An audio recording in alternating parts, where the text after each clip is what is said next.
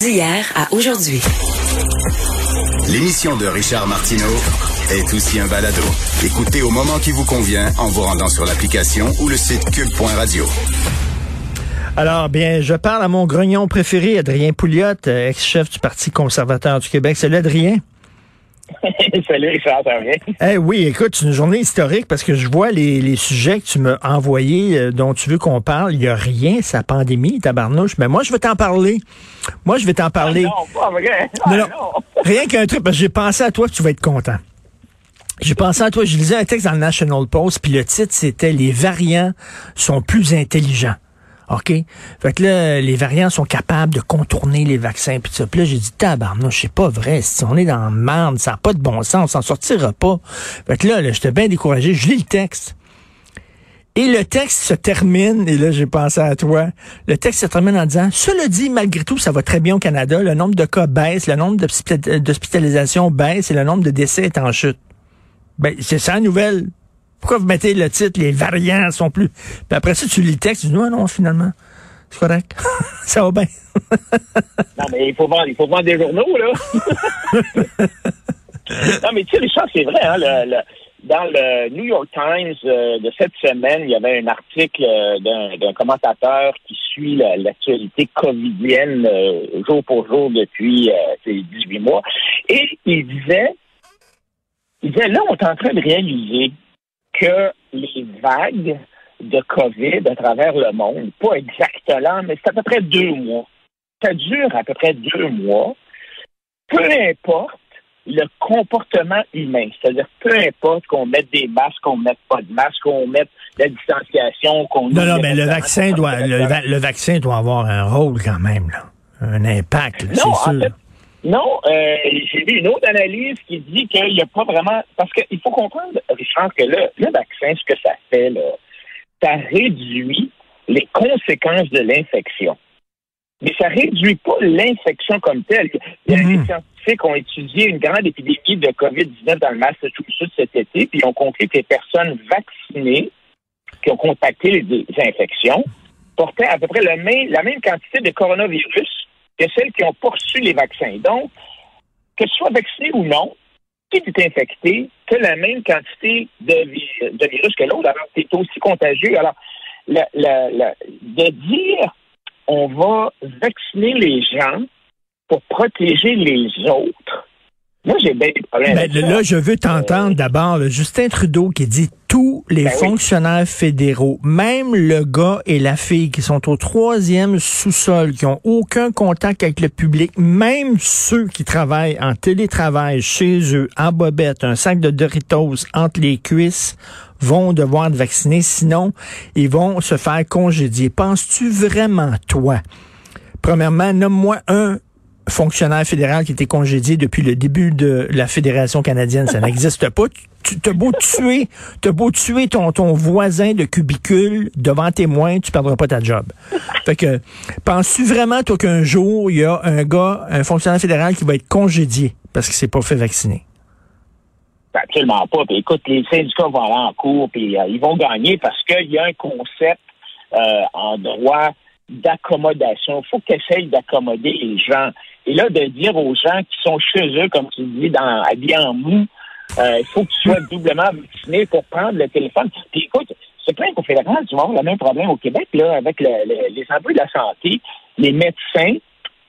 Un radiologue, par exemple. Un radiologue, là, c'est pas lui qui prend, qui manipule l'appareil de rayon X avec le patient dans la petite pièce, là, tu sais, que tu mets une chape de plomb qu'on faisait avant. C'est pas lui. Le radiologue, lui, il est dans un bureau à quelque part, puis il regarde la photo qui a été prise par le technicien. Il regarde la photo sur un écran d'ordinateur. Il peut faire ça de Hawaï. Il peut faire ça de n'importe où sur la planète, OK? Et là, on vient de lui dire à lui, voilà, t'es pas double vacciné, t'es dehors ça, ça, ça, tient pas debout. Et, et, et pour moi, ça montre que la, la, c'est devenu un c'est, cette obligation-là, c'est pour forcer les gens à se faire vacciner. C'est pas, c'est pas pour, pour récompenser les gens qui sont vaccinés, c'est pour punir les gens qui sont pas vaccinés. Et moi, je pense qu'on doit trouver des alternatives, essayer d'accommoder les gens Bon, moi, moi, personnellement, je suis double vacciné, hein, tu le sais. Ah oui. jamais il y a un troisième vaccin qui sort. Bon, tu sais, moi, j'y crois, là. Je crois honnêtement que ça réduit les conséquences de l'infection. Euh, et, ça réduit les décès, puis ça réduit les hospitalisations, puis je vous encourage à vous faire vacciner.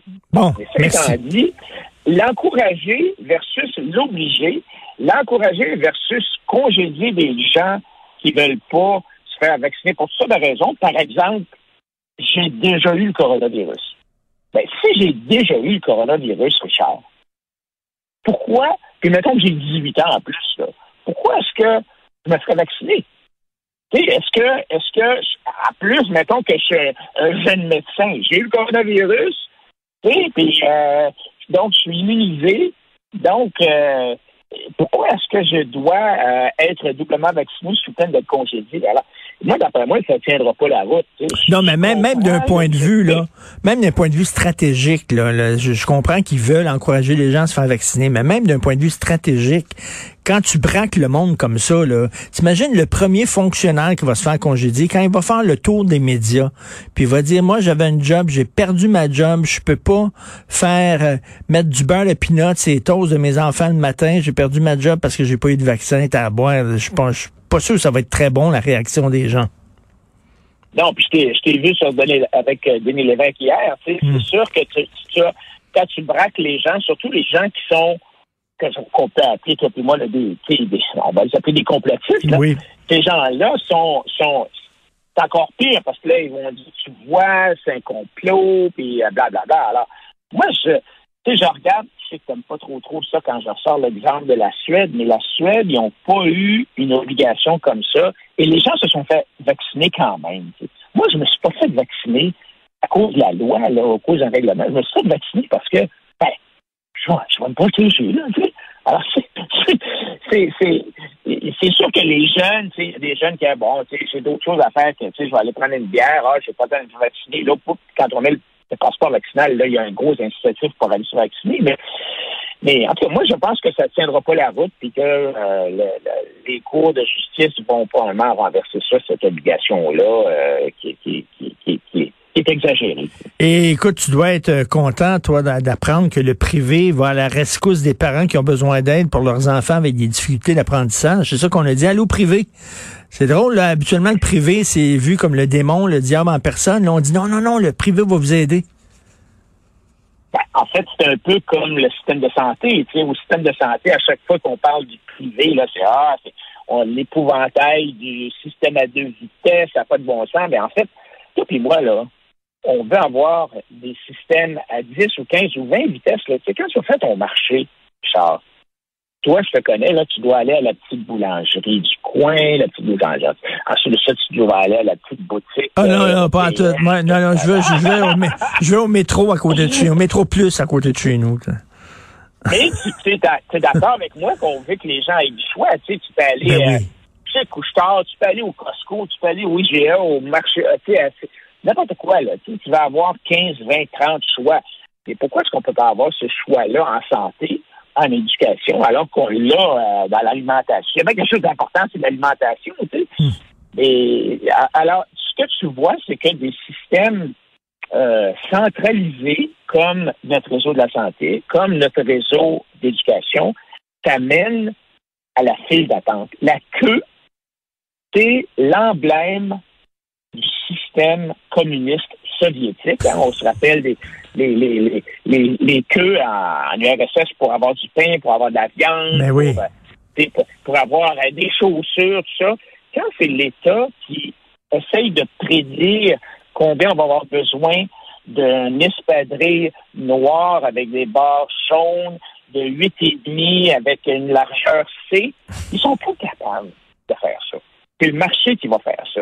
Alors, c'est, euh, quand on a un monopole étatisé, monopolisé à la soviétique comme on a dans le système hospitalier québécois et dans le système, ben, système d'éducation, au moins on a un peu de concurrence avec le privé, mais quand tu as un monopole, tu te fous complètement de la qualité de service parce que le gars n'a pas le choix. Et c'est pour ça que les syndicats veulent pas avoir de concurrence dans le système de santé parce qu'ils ont vu ce qui arrive avec la concurrence dans le privé. Les gens sont capables de comparer. tu sais, as le bulletin des écoles secondaires, puis là, les gens vont dire, ben ouais, ben, moi, je vais essayer d'envoyer mon enfant à telle école privée plutôt que d'être obligé d'envoyer mon enfant à l'école de quartier à côté de chez moi qui ne vaut pas de la chenoute. Alors, ils veulent pas de concurrence parce qu'ils ont peur de perdre la clientèle et donc de perdre les employés syndiqués et donc de perdre des revenus de cotisation syndicale. C'est ça, là.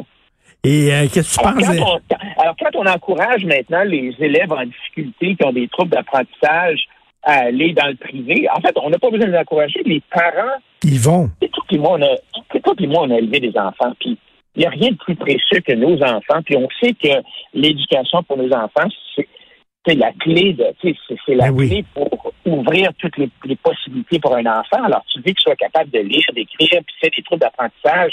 Tu ne veux pas attendre trois ans pour avoir un psycho, un, un orthopédagogue ou un orthophoniste ou un psychoéducateur ou un psychologue. Alors, tu vas, euh, tu vas dire, écoute, ben, je vais payer 125 pièces par semaine, puis je vais me trouver à une session privée avec un, un professionnel de, euh, de la santé comme ça, tu sais. Et, et- et- et écoute, euh, t'as dû, t'as dû rire, toi, quand t'as entendu cette semaine les gens qui disent on devrait nationaliser Facebook. oui. Sais, si tu, si tu nationalisais le désert, le gouvernement trouverait une façon d'avoir une pénurie de sable. Mais tu sais, j'entendais, j'entendais la lanceuse d'alerte de Facebook, puis elle disait, chaque fois que Facebook avait à choisir entre ses profits et le bien-être de la population, elle choisissait ses profits. Puis là, j'étais là, je me disais dans mon salon, ben, c'est une entreprise, c'est certain qu'en général, les entreprises, ça pense, c'est peut-être plate, mais c'est ça le système, ils vont penser à leur profit davantage. là. Ouais, mais tu sais, je veux dire, c'est, obligé de penser, surtout un réseau, des réseaux sociaux, il y a, y a beaucoup d'effets d'entraînement. Si, euh, par exemple, je vais donner un exemple, il y avait euh, l'application WhatsApp à un certain point qui a été achetée par Facebook il a- par Google, je m'en rappelle plus. Ils ont dit, ben là, on va il y a eu une rumeur, en tout cas, le fait que WhatsApp donnerait les données personnelles de ses euh, clients à Google ou à Facebook. Puis là, ben, ça a été la fuite complète. Tout le monde a lâché WhatsApp pour aller sur, entre autres, Signal ou d'autres euh, réseaux sociaux. Donc, il y a beaucoup de concurrence. On dit que Facebook est un monopole, mais oui, il y a- ils ont énormément de clients, mais tu sais, il y a, d'autres réseaux sociaux Ben oui. pour. euh, alors, alors, c'est toujours obligé de faire attention, tu sais, surtout dans, dans ce domaine-là. Faire des affaires par en dessous de la table, mais euh, ça finit souvent par se savoir. Tout le lanceuse d'alerte, là, tu sais, c'était une bonne occasion d'acheter les actions de Facebook à la bourse, là, pour moi, là, puis ça va remonter. Écoute, en terminant, tu veux parler d'un texte de mon grand, grand ami, mon grand chum, Patrick Lagacé, mon super pote. Alors, aujourd'hui, dans la presse, il écrit un texte concernant une imprimante à 6000 pièces dans le réseau de la santé. Non, mais c'est fou, là. C'est- C'est tellement triste, en fait. Puis C'est c'est quasiment drôle, tu sais, parce que. Alors, tu as deux médecins dans une petite clinique, là, OK, là? Ils sont ces deux spécialistes, un petit local d'un hôpital au nord de Montréal. Ils sont juste deux dans le petit local, OK? Ils ont besoin d'une imprimante. Bon, voilà, tu sais, ça va peut-être compliqué, là, tu sais, une imprimante, on peut acheter ça chez Bureau, en gros. Alors, Ah oui. donc, ils font la demande. Et là, ils réalisent qu'ils ne peuvent pas faire la demande à la directrice de, de l'hôpital parce qu'il se rapporte à un 6. Puis là, le 6, lui, il ne peut pas s'occuper de ça non plus parce que il faut que tu t'adresses à la DRIL. La DRIL, c'est la Direction des ressources informationnelles de Laval, des Laurentides et de Lanaudière. Alors, c'est la DRIL des six de Laval, Laurentides et Lanaudière qui traite ce genre de demande de matériel informatique-là. Alors, évidemment, tu peux imaginer tu sais, que ça a pris des, des semaines et des semaines. Finalement, le médecin envoie euh, un mémo à 13, un email à 13 personnes en disant Écoutez, là, je veux pas installer un PET scan. Je veux pas installer un appareil de gamma knife en radiothérapie neurochirurgicale qui coûte 5 millions. Je veux rien qu'une petite imprimante bien ordinaire. Et finalement, après ce SOS-là du 10 septembre qui a été envoyé à 13 personnes puis qui a généré une chaîne de courriels qui a duré trois semaines puis qui a impliqué 16 personnes, finalement, ils reçoivent la fameuse imprimante. Mais avec l'imprimante, il y a un contrat qui coûte 6 000 piastres parce que c'est un contrat de 5 ans qui inclut le coût de l'imprimante, l'entretien, les cartouches d'encre noir et blanc les cartouches en couleur, puis la garantie. Puis là, c'est sûr qui disent What the fuck? Êtes-vous Ah. malade, là? Ça n'a pas d'allure. Et on leur répond Ah, ben là, la réponse, c'est euh, même si l'imprimante de 6 000 est bien trop performante pour vos besoins, désolé, mais c'est ainsi, c'est ainsi qu'on fait les choses. La standardisation des achats crée au final, à l'échelle des six, des grosses économies. Ben, Alors?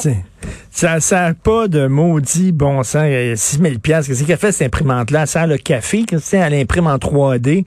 C'est complètement fou. Merci beaucoup, Adrien. Puis j'aime bien ton affaire de c'est désert. De désert. Salut, bonne journée. À la semaine prochaine. Bon week-end.